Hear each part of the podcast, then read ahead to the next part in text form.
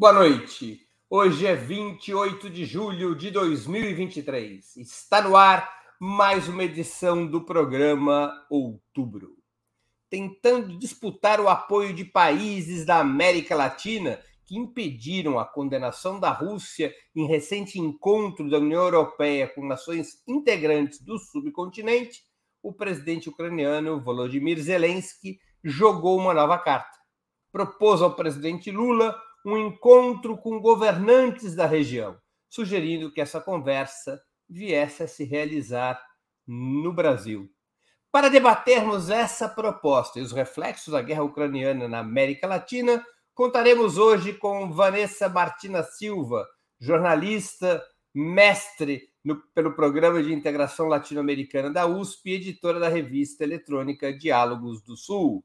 Gustavo Conde, mestre em Linguística pela Unicamp, comunicador e jornalista, fundador do canal do Conde, coordenador de mídias sociais do grupo Prerrogativas, e Hugo Albuquerque, publisher da Jacobin Brasil, editor da Autonomia Literária, mestre em Direito pela PUC de São Paulo, advogado e diretor do Instituto Humanidade, Direitos e Democracia. Em nome de Opera Mundi, cumprimento os três convidados e já passo a primeira pergunta da nossa noitada. Qual a avaliação de vocês sobre o comportamento dos governos progressistas latino-americanos, à exceção de Gabriel Boric, do Chile, impedindo uma resolução anti-Rússia na cúpula com a União Europeia? Com a palavra, Vanessa Martina Silva. Muito bem, boa sexta-feira a todos, todas, todes. Prazer estar aqui, sextando com vocês qual é a avaliação? Bom, primeiro, eu acho que o recado é muito direto para o Zelensky, que insiste ainda nesta palhaçada, vamos ser diretas. O recado é, é, é assim, é muito nítido, é muito direto, que é nós não vamos nos é, envolver com a guerra. E essa questão do envolvimento com a guerra, ela é direta no sentido de não vamos enviar armas diretamente para a Ucrânia, o que já foi dito por Brasil, o que já foi, foi dito pela Argentina. Então isso já ficou assim bem delimitado, inclusive Zelensky recentemente também aí quando deu essas últimas declarações pedindo que o Lula convidasse, é, realizasse algo como uma cúpula aí com outros presidentes latino-americanos, é, o Zelensky mesmo já disse: ah, eu sei que não vão enviar armas, que, que é, não, não é essa a questão.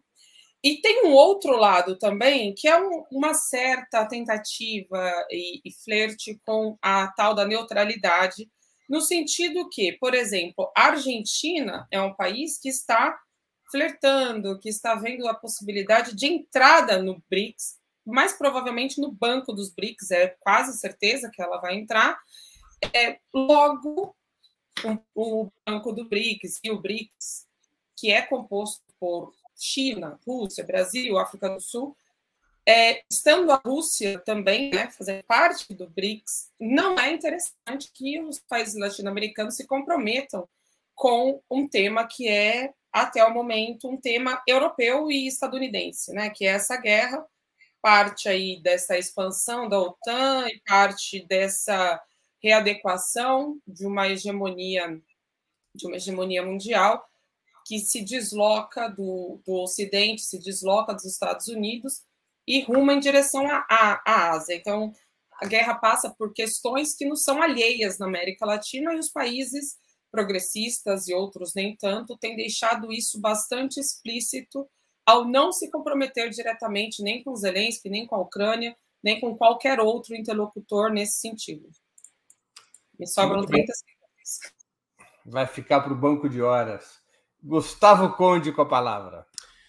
Saudações a todos vocês, Breno Altman, mais uma vez, prazer estar aqui no Opera Mundi, no outubro, Hugo Albuquerque, muito boa noite, querida Vanessa, sempre um privilégio. Olha, essa, eh, essa, essa pergunta eu acho fantástica porque é, se dependesse desses países latino-americanos, os países que foram lá para a cúpula com a União Europeia, é, deles propriamente, eles iam condenar a Rússia, na minha opinião. Eu acho que o Lula teve um papel é, muito forte, né? é, de não de convencimento, acho que nem precisou o Lula convencer, mas simplesmente a diplomacia brasileira tem se postado dessa maneira de não fazer condenações diretas, tanto, tanto que só o Boric saiu desse, desse desenho, né? É, e acho que ficou até chato para o Boric, né? Só a imprensa brasileira gostou do Boric, só a Globo News que gostou do que ele fez lá na cúpula com a União Europeia. Eu acho que isso é importantíssimo no sentido de que o Lula está exercendo realmente uma liderança é, é, poderosa, potente. O acordo lá, e o Breno sabe melhor do que ninguém, né? O, o documento pedindo o fim do bloqueio à Venezuela, bloqueio comercial que é, que, que é imposto à Venezuela, é, foi uma costura do Lula, né? Para mim, evidentemente, a imprensa brasileira também disse que foi do Macron, mas o Macron foi na onda do Lula, na minha visão. E, e essa amarração, né, de fazer ali, de, de pedir para que a Venezuela faça eleições com observadores internacionais e tudo mais, eu acho que é, é a potência máxima da diplomacia brasileira de volta. É, e, e, fazendo isso com muita, muita desenvoltura no, no pedaço mais importante, que é, são, é o pedaço da vizinhança, é América do Sul, América Latina. Então, o que fica para mim dessa, é, desse, de, dessa negativa dos países latino-americanos em condenar a Rússia, né, de fazer um documento anti-Rússia, acho que está permeada por essa posição da diplomacia brasileira e, e muito mais, né, é, pelo Lula. Acho que é uma, uma vontade, né, uma, uma compreensão de que essa, essa guerra, né, só, só, a gente só vai conseguir um cessar-fogo, vamos dizer assim, para começar, não a paz de uma vez toda, mas um cessar-fogo, quando é, as duas partes se sentirem, é, é, é digamos, é, mais à vontade para negociar. Quer dizer, a Ucrânia está negando negociar. Tem uma matéria no próprio Opera Mundi hoje em que a Ucrânia, o, o, a Rússia anuncia que está disposta a conversar, mas a Ucrânia não quer conversar e ela está agora dizendo, né, o Zelensky dizendo que só quando a Rússia sair dos territórios ocupados. É, mas a minha, a minha resposta, sim, concreta para essa, esse, esse, essa questão de desafio é que a força do Lula realmente está muito eloquente nesse momento. Hugo Albuquerque com a palavra. Bom, boa noite, pessoal. Obrigado pelo convite. Ah, olha, eu acredito que o Brasil ele percebeu que essa a cúpula ela poderia culminar com algum tipo de avanço da Europa na direção de uma punição da, da Rússia que pudesse gerar consequências.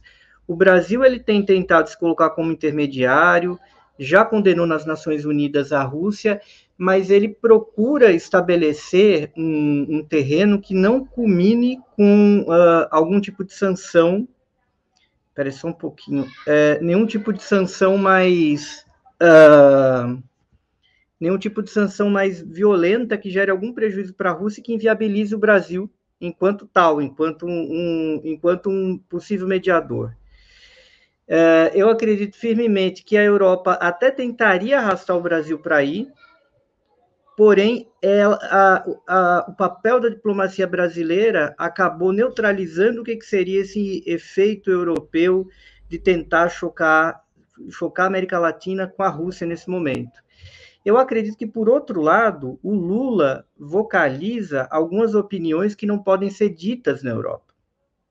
O Lula cutuca uma ala, em particular da social-democracia, ou dessa pós-social-democracia que virou liberalismo lá com Macron, é, que eles não conseguem se desvencilhar da pressão americana por N fatores, alguns fatores de ordem meramente subjetiva, mas quando o Lula coloca a questão de que é possível fazer algo que não exatamente a mera condenação, uma política de sanções agressivas, ele acaba gerando algum tipo de aderência ali. E eu acho que há uma espécie de, de jogo, de, de, de, tabelinha que pode ser feita e tem sido feita com Macron, não com a social-democracia alemã, que está muito paralisada pelo tipo de coalizão que ela montou. Mas a França, que é presidencialista, e com a figura do Macron, é, eu acho que está rolando alguma coisa desse tipo. O Brasil sabe muito bem que se o objetivo real é a paz, a gente não pode proceder com uma política de sanções agressivas contra a Rússia.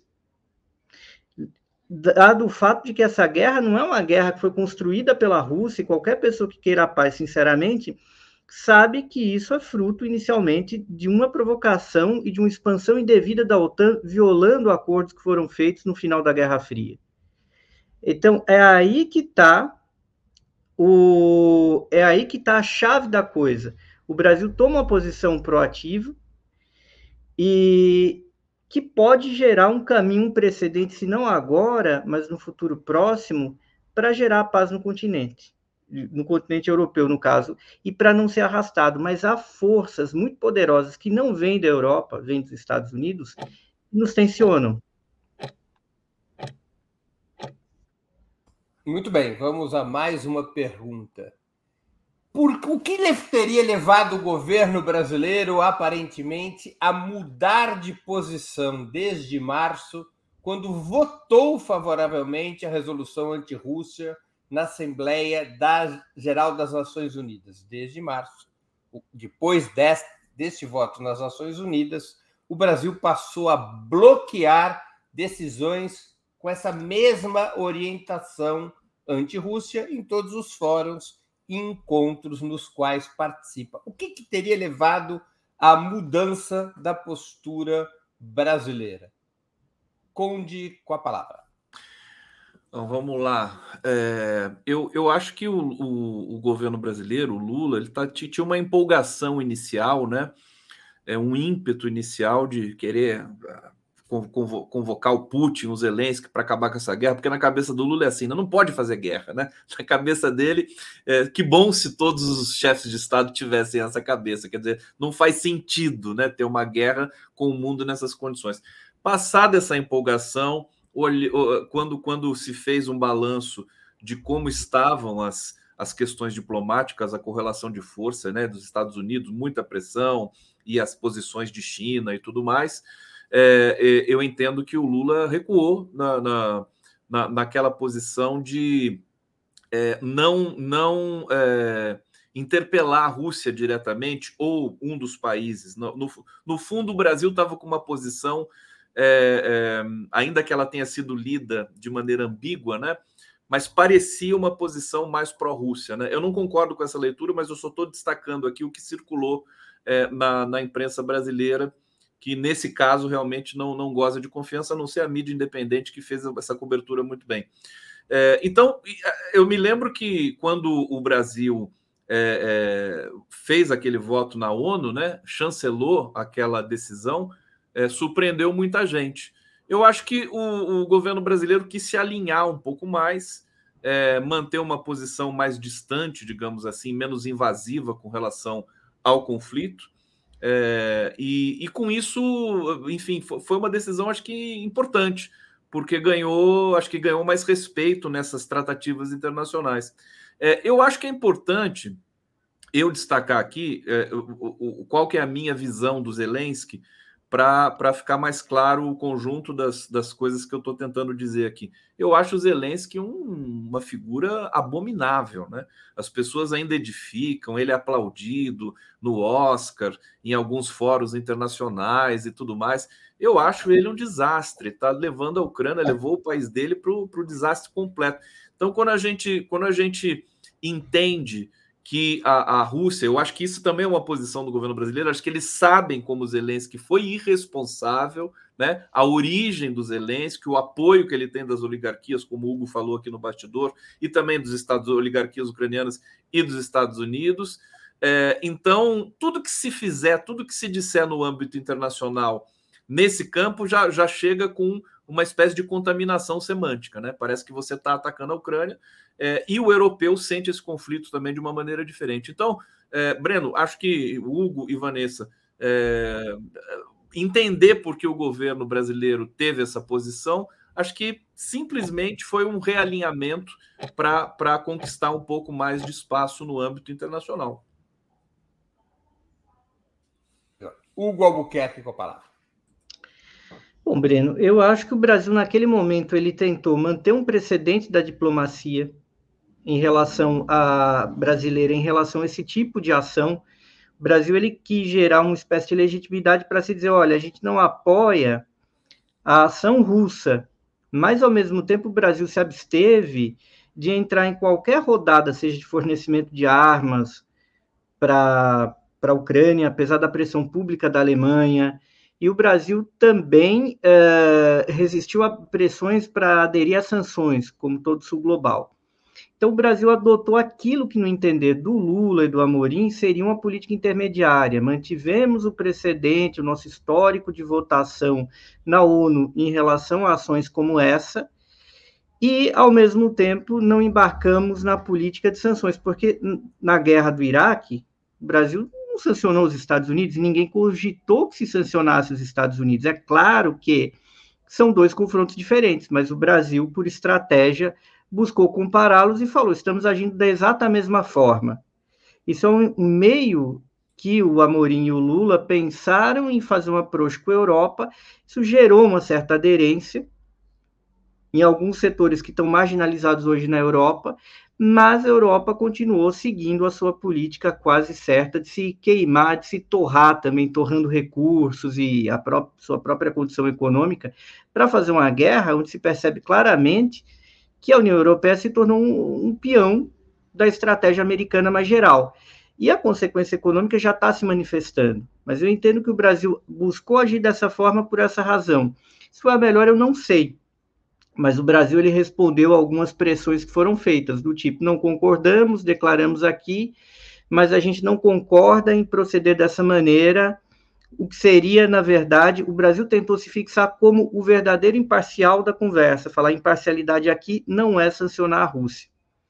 De uma certa forma, funcionou, não sei se eu concordo, mas funcionou no seguinte sentido, que o Brasil tem interlocução com a Rússia, tem com o próprio Zelensky, o Zelensky que está pedindo para se reunir com Lula, não é o contrário, e o Lula continua com o canal aberto com a Europa, e com uma legitimidade, inclusive, para negociar alguns assuntos delicados e regionais, como Venezuela, inclusive opondo a Europa aos Estados Unidos nesse jogo.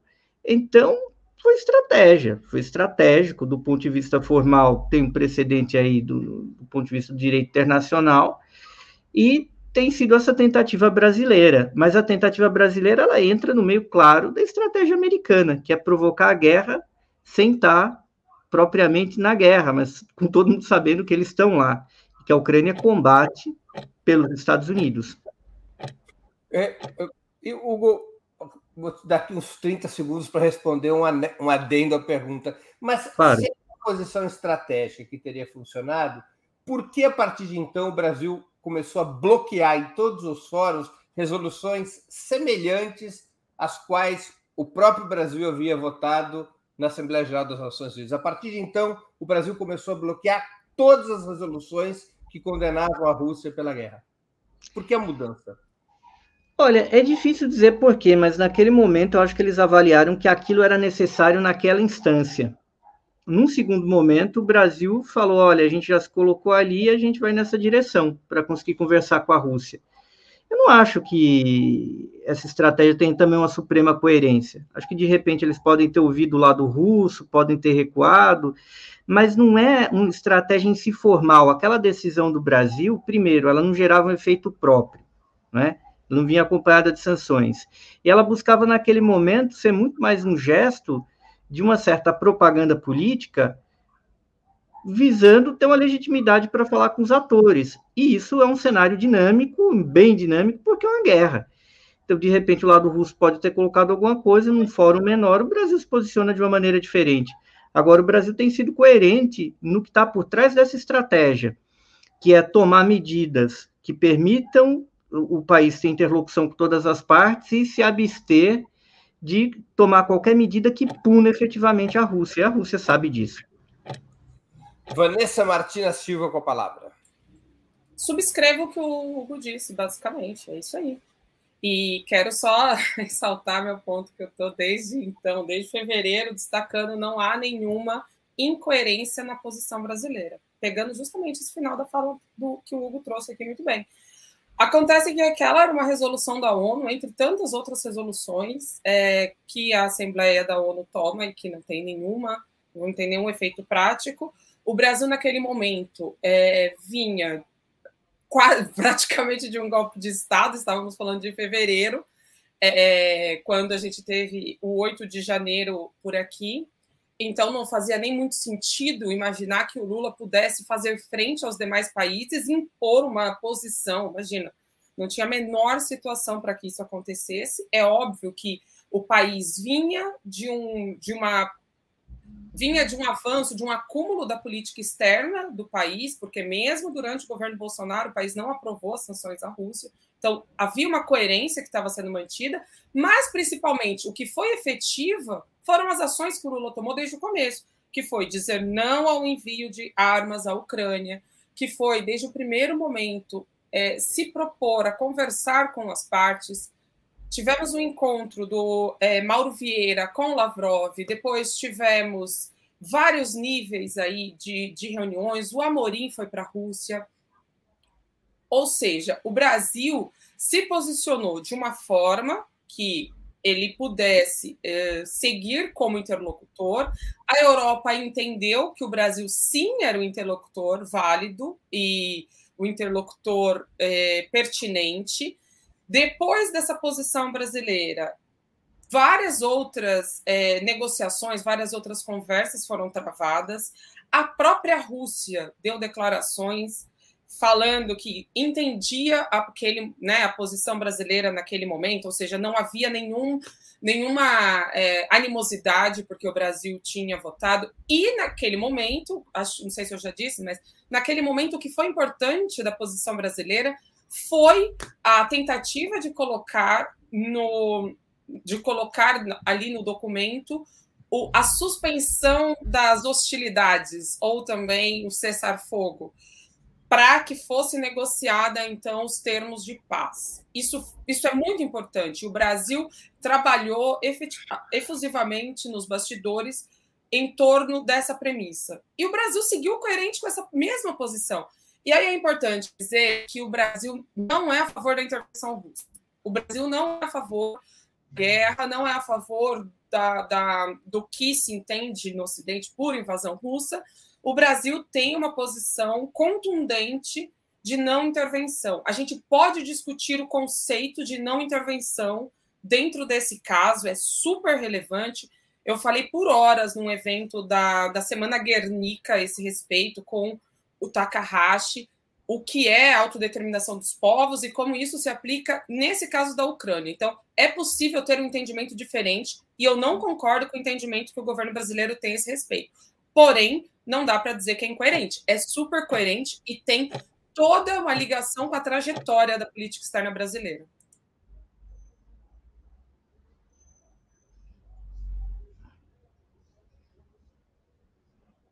Breno. Tá mudo, Breno. Opa, vou aqui fazer uma pergunta complementar para usar o banco de horas da Vanessa. A pergunta é para a Vanessa mesmo. Na resolução da ONU, é, o cessar-fogo, é, não, não era nem empregada a palavra cessar-fogo, é suspensão de hostilidades a partir da retirada da Rússia de todos os territórios internacionalmente reconhecidos. É nesta resolução que o Brasil votou, ou seja, a suspensão de hostilidades depois que a Rússia se retirasse da Ucrânia. Mas a proposta do presidente Lula de março em diante é o oposto.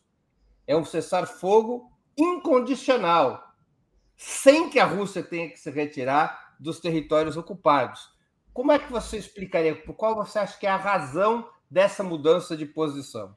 De ter votado numa resolução em que exigia a retirada da Rússia dos territórios é, supostamente ocupados, como pré-condição para suspensão de hostilidades, para uma outra posição que é exigência de cessar-fogo de forma incondicional.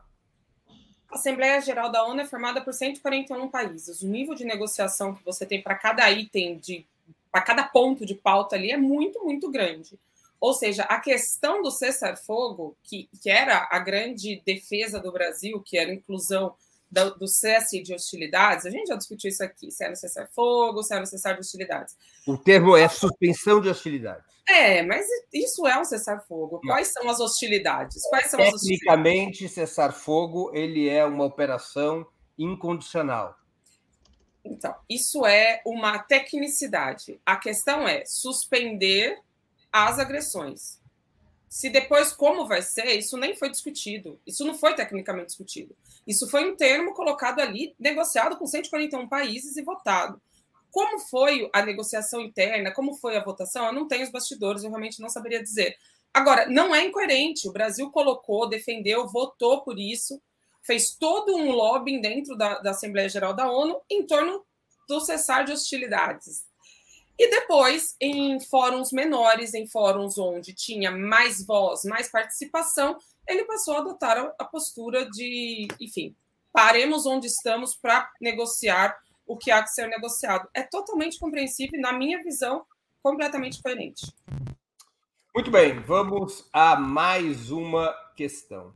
A posição do presidente Lula se recusando a condenações unilaterais contra a Rússia e demandando um cessar-fogo incondicional como passo indispensável e primeiro para negociações de paz. Poderia ser o próximo cavalo de batalha da direita liberal interna contra o seu governo? O próximo caso, Márcio Postman, será um ataque contra Lula por sua posição na guerra da Ucrânia? Com a palavra, Hugo Albuquerque. Bom, claro que pode, né, Breno? Mas depende da ordem que vier da embaixada americana. A Vitória Nuland estava aqui, essa direita liberal vai onde eles verem que tem alguma fraqueza ou para onde mandarem eles, né? O pessoal brinca da, com a história lá, né, que da o, a ordem mundial baseada em regras, né? Na verdade, é, são as regras globais baseadas em, na ordem, na ordem americana. A Vitória Nuland teve aqui no Brasil, a menos aqui, bom, acho que muito pouca gente sabe o que é que foi o bastidor dessa conversa, mas todo mundo sabe que a Nuland joga duro e é uma das pessoas que joga mais duro na diplomacia americana pela derrubada do Putin. Isso não é nenhum segredo, ela escreveu um livro a esse respeito. Então, eu acredito que ela já veio aqui mais uma vez para tentar trabalhar com o que seria o lobby americano e com a rede americana no Brasil, para tentar dar uma pressãozinha aqui, mudar um, algo do Brasil e dar algumas senhas de que, olha, de repente dá para usar a mídia liberal, que até ontem estava focando no Bolsonaro e dando um apoio condicional ou um pouco melhor do que isso para o Lula, e começar a criar alguns balões de ensaio, porque a coisa do IBGE, já que você citou, eu não tenho a menor ideia do que foi. Se foi uma questão de ego, se tem alguma coisa estranha no IBGE, ou se o evento Márcio Postman IBGE não é um balão de ensaio para coisas maiores. Porque é muito estranho uma reação exagerada em relação à nomeação de um acadêmico reconhecido por um órgão técnico. Então, ou tem alguma coisa muito estranha lá, ou os nossos liberais andam muito sensíveis, ou já está se testando algum tipo de, de balão de ensaio que tem a ver com a geopolítica. De novo, Vitória Nuland está envolvida na história de Ucrânia desde o governo Obama. Teve ligação dela que foi interceptada por alguém e foi divulgada na internet. Ela tem livros onde ela deixa claro que a estratégia é derrubar o Putin. O problema é que não derrubou, né? Sanções foram aplicadas e não aconteceu o que o Biden esperava, que acontecesse, e agora a Nuland, numa luta para sobrevivência da vida política dela, ela está jogando com todas as armas, então joga pressões sobre a África do Sul, sobre o Brasil, busca, eles buscam seduzir ali a Índia, tudo com o escopo de evitar uma derrota na Ucrânia que seria estratégica, seria terrível, mas tem um outro ponto também que começa a surgir em Washington, um, uh, uma narrativa de que ó, vamos parar com a guerra por aí. Tem gente que realmente quer parar com a guerra por aí, meter o que sobrar da Ucrânia na OTAN e deixar o resto para a Rússia. Mas isso também está sendo usado pelo, pela administração Biden para pressionar a Ucrânia para ela ir com tudo no campo de batalha. Tem esses dois lados. Muito bem. Só para que nossa audiência é, tenha o registro, se recorde, Victoria Nuland, citada pelo Hugo Albuquerque, atualmente ela é subsecretária de Assuntos Políticos do Departamento de Estado e conhecida, é, conhecida integrante da diplomacia americana, com posturas bastante anti-Rússia. Com a palavra, Vanessa Martina Silva. Muito bem. Bom, eu acho que não tem nenhuma novidade nesse caso. É, obviamente, isso vai ser usado contra Lula, mas isso está sendo usado desde o momento zero. No primeiro momento em que o Lula disse que precisava ser pactuado um acordo, que precisava falar, que o mundo precisava falar de paz é, e que precisava falar sobre o fim de, dessa guerra, a imprensa brasileira atuou é, frontalmente ridicularizando no primeiro momento o discurso de Lula, como se Lula não fosse um interlocutor válido. Depois é, vieram as, as discussões sobre uma ingenuidade do Lula de querer se meter nessa, nessa frente de, de discussões que não teria nada, né? O, o Brasil estaria, tipo, digamos que, muito mal economicamente, com muitos problemas, para estar se metendo em assuntos que não lhe diziam respeito.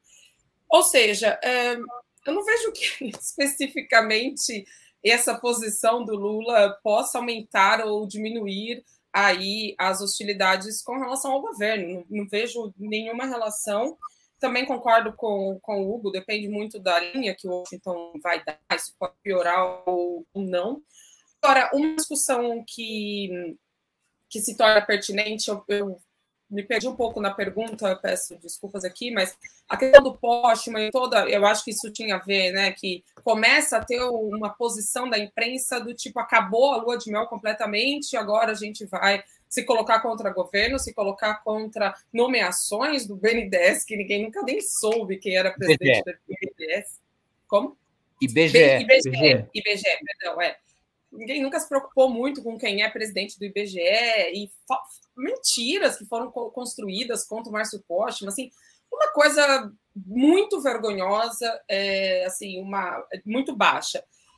Mas eu acho que isso tem mais a ver com o cenário interno de, na, na, na, análise do que está acontecendo e dessas ações da mídia brasileira, tem mais a ver com o cenário interno do que com a posição do Lula sobre cessar fogo ou não na Ucrânia. E o que a gente vê no cenário interno? A gente vê uma reacomodação das forças. Então, é, o governo conseguiu aprovar no primeiro semestre pautas importantes que ninguém daria como certa, não sei, há dois, três meses, ninguém daria como aprovado as questões que foram aprovadas. Nós temos uma melhora da economia, ou seja, esse governo pode dar certo, o governo Lula está caminhando para isso, porque se a economia vai bem, a gente sabe que a aprovação do governo melhora e que as coisas se tornam mais fáceis. E em torno de tudo isso está também a tal da mini reforma ministerial e toda uma reacomodação do centrão, passando aí de uma oposição lunática bolsonarista, terraplanista, para uma concertação e aí sim uma frente ampla.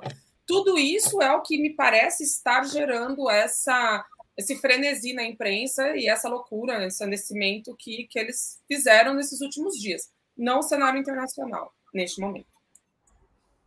Com a palavra, Gustavo Conde, a guerra na Ucrânia será o próximo cavalo de batalha?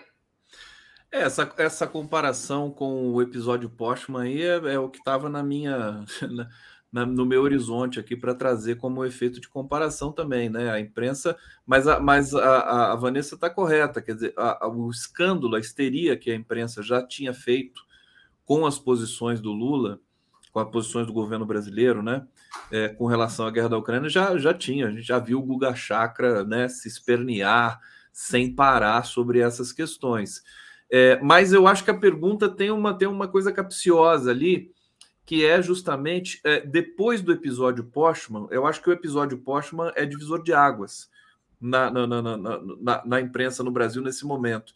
Eu acho que ela agora começa a arregaçar mais as mangas e vai atacar com mais virulência é, no momento em que o Brasil começar. É, o Brasil é muito cuidadoso com a Rússia, é uma posição já conhecida do, do mundo todo. Acho que o Lula conseguiu respeito internacional por isso também. Né? Ele recuou em alguns pontos, não sei se eu estou enganado também, depois o Breno pode me corrigir, ou vocês mesmos, a Vanessa e o Hugo, mas ele recuou um pouquinho daquele primeiro ímpeto de tentar é, é, acabar com a guerra, né, a qualquer custo, aquela coisa mais é, é, é espontânea do Lula.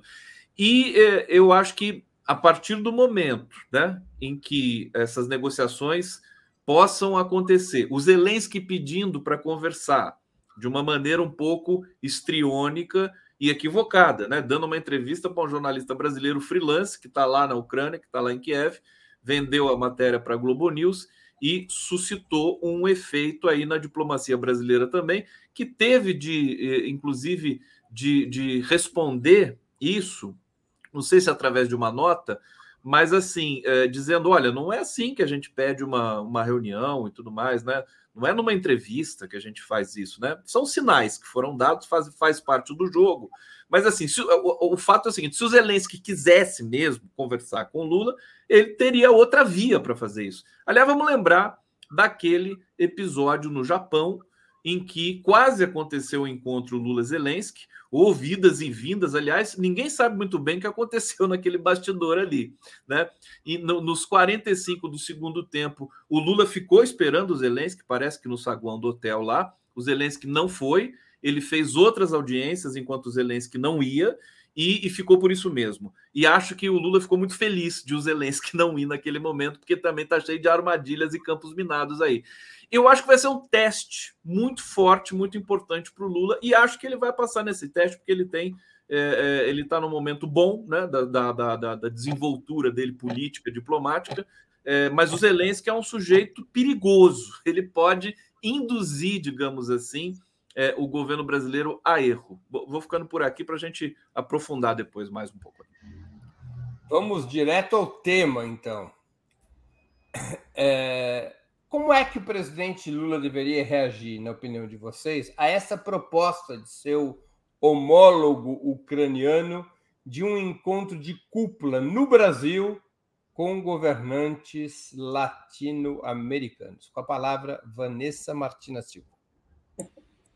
Ah, eu concordo também com o, com o Conde aí. Primeiro que não faz nenhum sentido. Acho que ele fez a explanação perfeita. Você vai lá, e, convida, e, e vai com um jornalista e diz: olha, o Lula tem que criar uma cúpula. Porra, quem é Zelensky para dizer que Lula tem que criar uma cúpula com outros presidentes latino-americanos para chamar o Zelensky para. Gente, pelo amor de Deus. O Zelensky já viu qual é o lugar dele, qual é a atenção dada a ele, é isso, nesse evento do G7. É, o cara não vai ser chamado, obviamente, para a reunião do BRICS. E é assim, a irrelevância dele está colocada, não faz sentido. Mas isso é isca, né? E a imprensa brasileira adora uma isca, vive disso, a imprensa comercial brasileira, porque fica especulando e falando. A verdade é essa: se Zelensky quisesse ter falado com Lula, teria comparecido à reunião que havia sido marcada. Duas vezes foi marcada essa reunião, duas vezes o bonito não apareceu tivesse aparecido, teria conversado com Lula. Quer participar de reunião com presidentes latino-americanos? Então ele deveria ter sido convidado para a reunião da CELAC. Agora, alguém acha que Lula vai convidar uma nova reunião da CELAC só para colocar o Zelensky para falar? Pô, faz uma, uma, chamada de vídeo, manda zap para todo mundo, faz um grupo, coloca todos os presidentes e manda um zap para geral. Ou seja, é, é pura especulação, é, é pura, puro clickbait, é gerar assunto e tirar o foco de coisas realmente relevantes. E quais são as, as coisas realmente relevantes? Putin com presidentes africanos. Pô, foram 49 governos se reunir em São Petersburgo com Putin.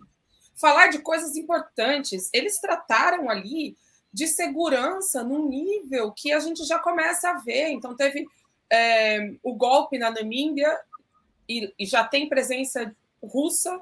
Nós tivemos aí é, várias notícias também sobre o grupo Wagner atuando na África.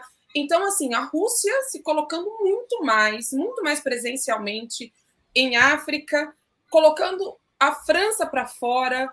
África, muito provavelmente, também vai ser aí esse dentro da perspectiva que se abre, dentro dos cenários que se colocam diante da fartura de recursos minerais é, na, no território africano, muito provavelmente a gente vai ver aí mais e mais disputas em torno desses recursos.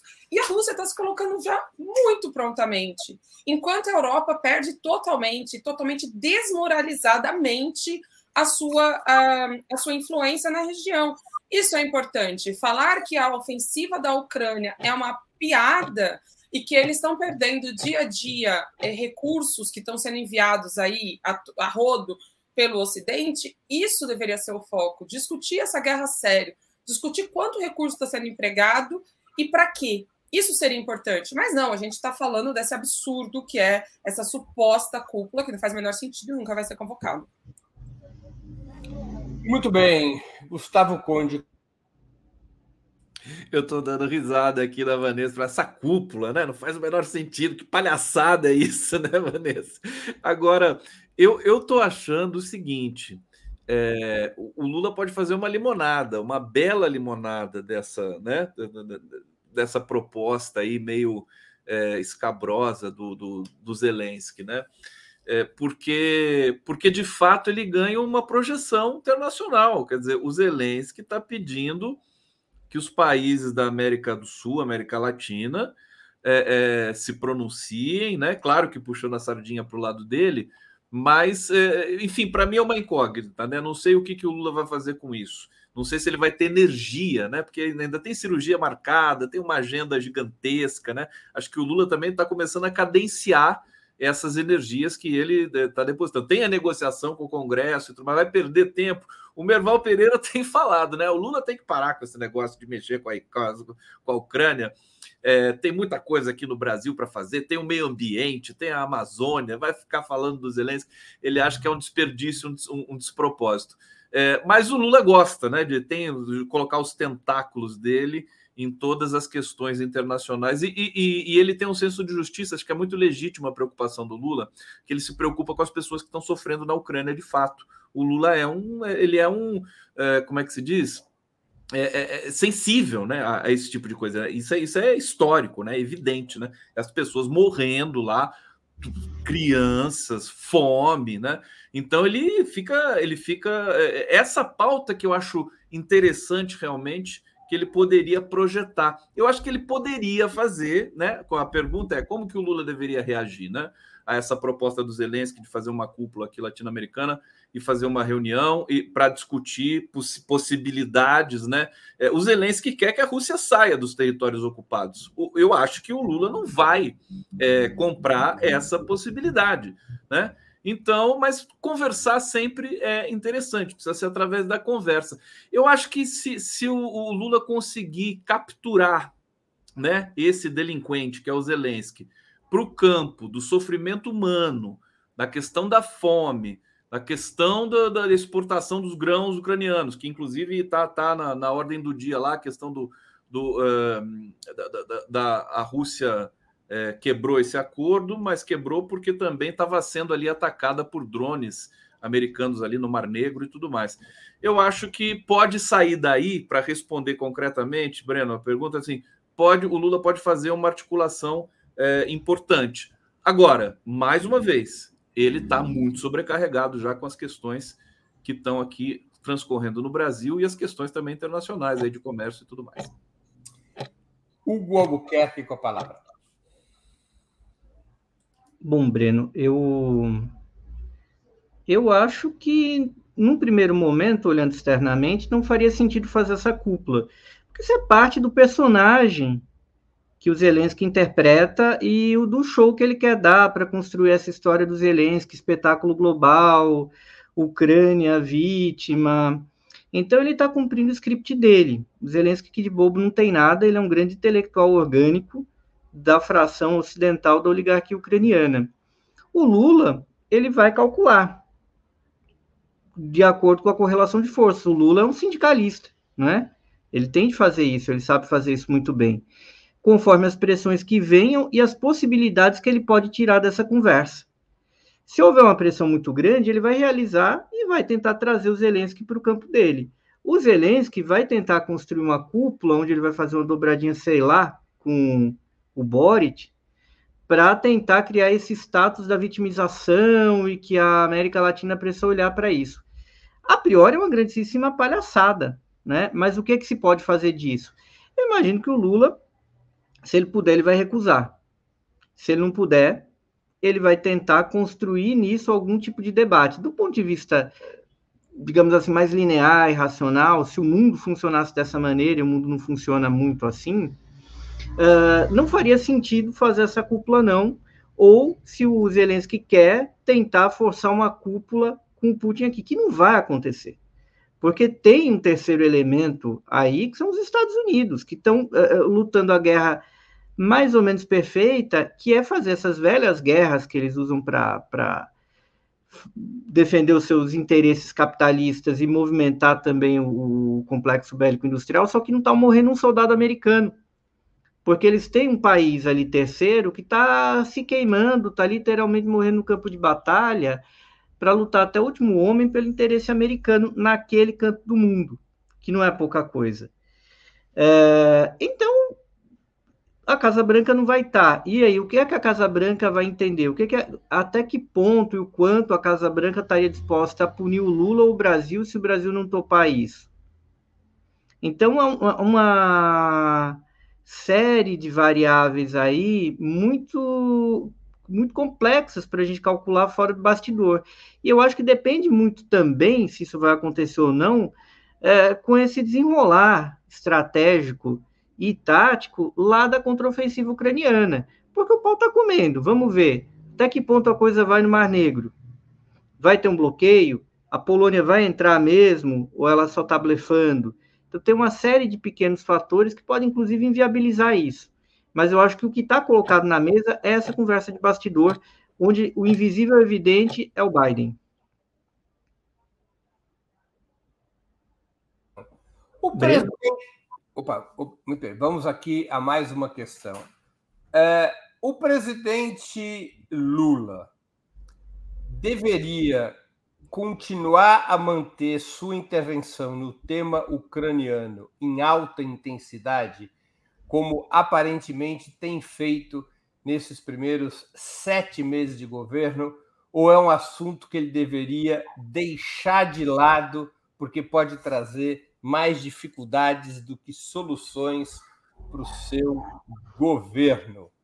Com a palavra, Gustavo Conde. Eu, obrigado, Breno. Eu acho que o, o, o, Lula já começou a fazer isso, né?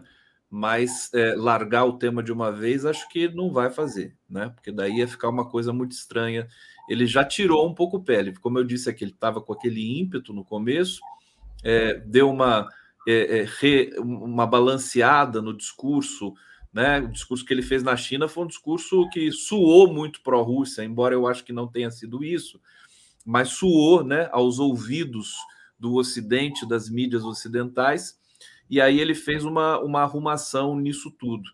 Eu, eu entendo que, o, o, às vezes, né, a ausência, o Lula se tornou uma figura tão importante, proeminente no, na diplomacia mundial, que o desinteresse né, pode ser também uma ferramenta para as coisas começarem a se desenrolar. Né? As pessoas verem que o Lula está. Se ele, se ele manifestar um pouco esse desinteresse, pode, pode ser interessante, no sentido de que.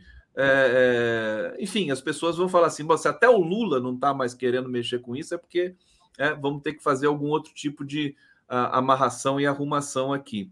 É, então, é, eu, eu, vejo, viu, Breno, é, Hugo e Vanessa, o Lula muito sobrecarregado. Engraçado que ele fez tudo isso, essa agenda internacional, essas viagens seguidas, com dor nos quadris, né? Imagina se ele não tivesse com dor, né? Como é que ia ser? É, mas com dor ele fez esse, essa coisa, né? Os discursos históricos lá em Paris e tudo mais, a passagem pela Itália. É, eu, eu acho que ele tá. É, é, eu acho que ele vai focar um pouco mais no Brasil nesse momento, porque as coisas, inclusive a, a Vanessa destacou aqui, né? Tá tudo interligado, né? É, a reforma ministerial, mini reforma, o escândalo que foi a nomeação do Postman para o IBGE, todas essas coisas, esses circuitos aí que vão, vão se sobrepondo é, o Lula tem que dar mais atenção doméstica. Aliás, é uma demanda, as pessoas reclamam, né? O Lula tem que olhar mais para o Brasil, está indo muito para o exterior e não sei o quê. É, então, eu, eu, acho que ele tem que ponderar. Eu não sei o que, que seria melhor, sinceramente, tanto para a questão do conflito, quanto para a questão é, doméstica do Brasil e, do, e dos interesses do Brasil no mundo. Os dados econômicos estão bons, estão melhorando, desemprego, inflação, tudo mais. Falta o juro para o Brasil entrar num circuito, num, num ciclo mais virtuoso. É, então, eu, eu, acho que o Lula também se desencantou um pouco, viu, Breno? Se desencantou um pouco de ver que nem Zelensky nem, e nem Putin estavam afim de, de conversar, né? Foi uma coisa que deixou ele e o Lula não vai ficar perdendo tempo também. Então, é uma questão da gente observar com muito cuidado aí, porque isso vai ter uma influência forte, inclusive na recomposição do governo para acolher Centrão e congêneres na próxima etapa do governo Lula. Hugo Albuquerque com a palavra. Bom, Breno, eu não acho que o Lula entrou, embarcou tanto nessa à toa. Eu acho que encheram muito o nosso saco, como encheram do Bolsonaro também, para entrar nesse tema. Isso aí, com certeza, estavam batendo. O Lula falou: bom, vou pegar desse limão a limonada. O Bolsonaro procurou sair mais, né?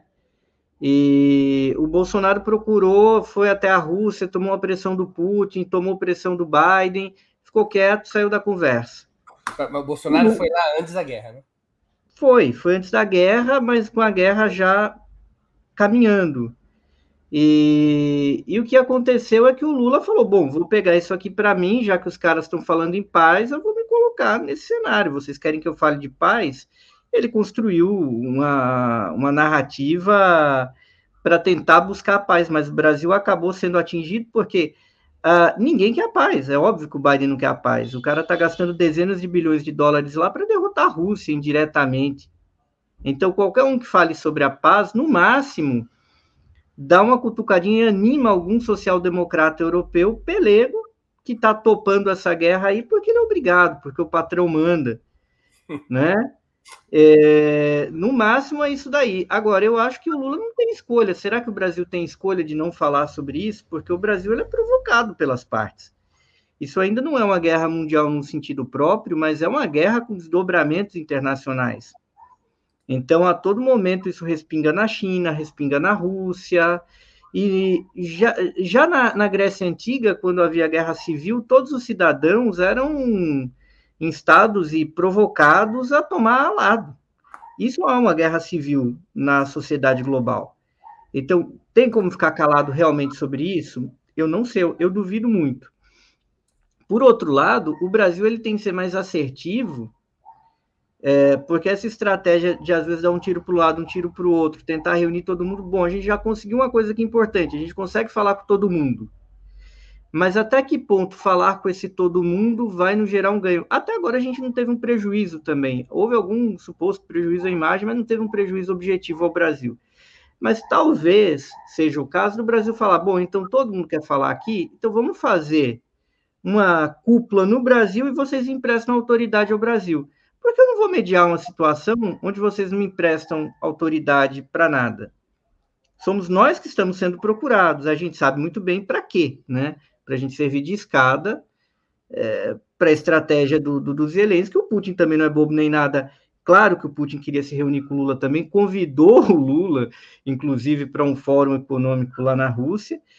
É, mas eu acho que é hora do Brasil, de repente, falar aliás, isso. Aliás, é, também temos como fato a reunião de, da presidência do Banco dos BRICS, ex-presidenta do Brasil, com Putin nessa semana.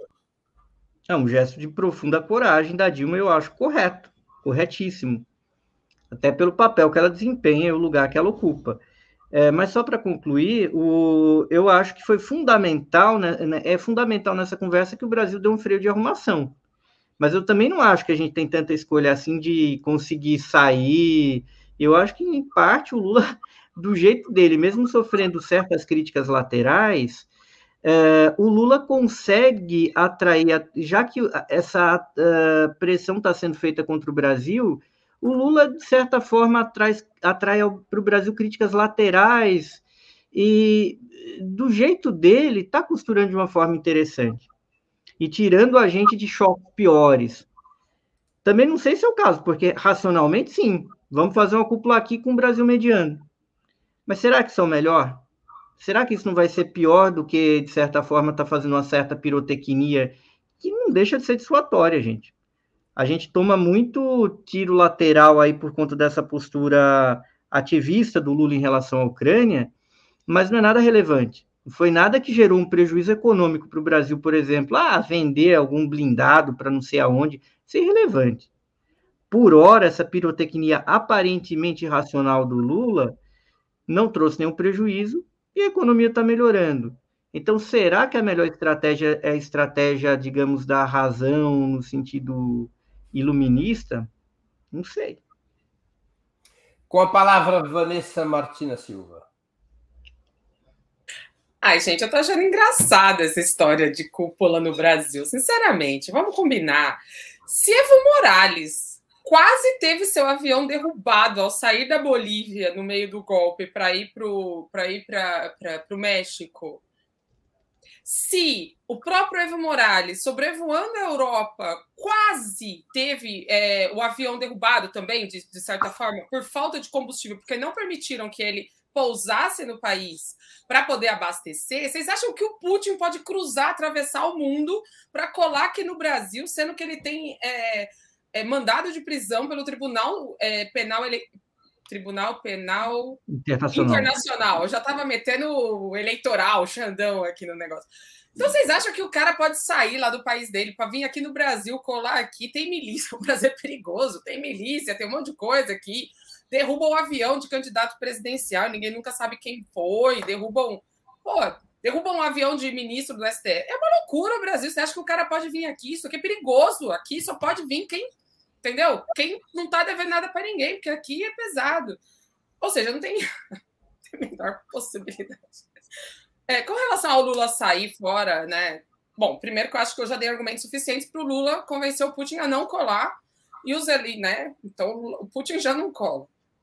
E o Zelensky também, né? Vamos combinar. Você acha que o Zelensky vai sair da Ucrânia? Tem um monte de coisa para fazer lá, vai sair para vir aqui no Brasil? Não vai. Agora, como é que o Lula sai dessa, né? Sai dessa questão de discussão da guerra e etc. Eu não acho que vai sair, nem tem que sair. Não vai sair, não tem que sair. Por que ele não tem que sair? Porque ele resolveu entrar. E da maneira que ele resolveu entrar, agora ele vai ficar.